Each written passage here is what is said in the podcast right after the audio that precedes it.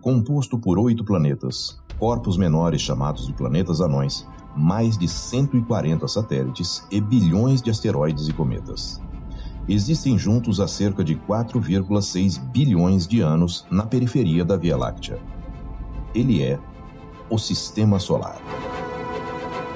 Olá, eu sou Floresberto, apresentador do podcast Astronomia e Astronáutica, e vou levar você nessa viagem.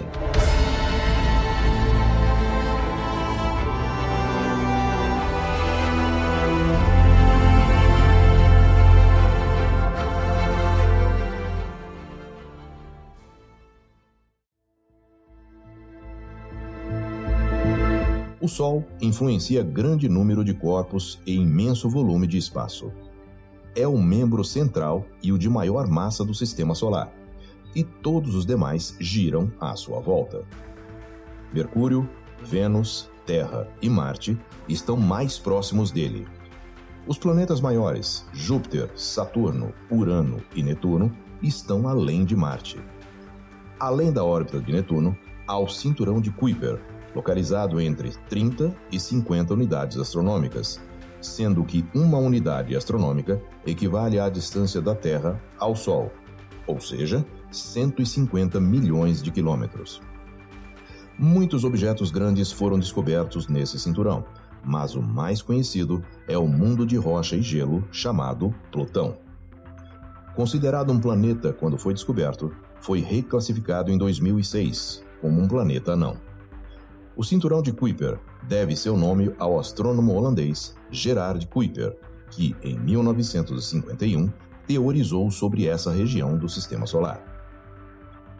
Todos os corpos no sistema formaram-se juntos cerca de 4,6 bilhões de anos atrás. Sua origem foi uma nebulosa, uma nuvem de gás e poeira bem maior que o atual sistema solar. O Sol formou-se primeiro seguido pelos planetas. Minúsculas partículas de material da nebulosa aglomeraram-se para formar pedaços cada vez maiores e, por fim, enormes esferas, os planetas rochosos.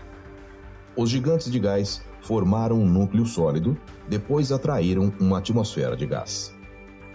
O material entre Marte e Júpiter, que não formou um planeta, tornou-se o cinturão de asteroides.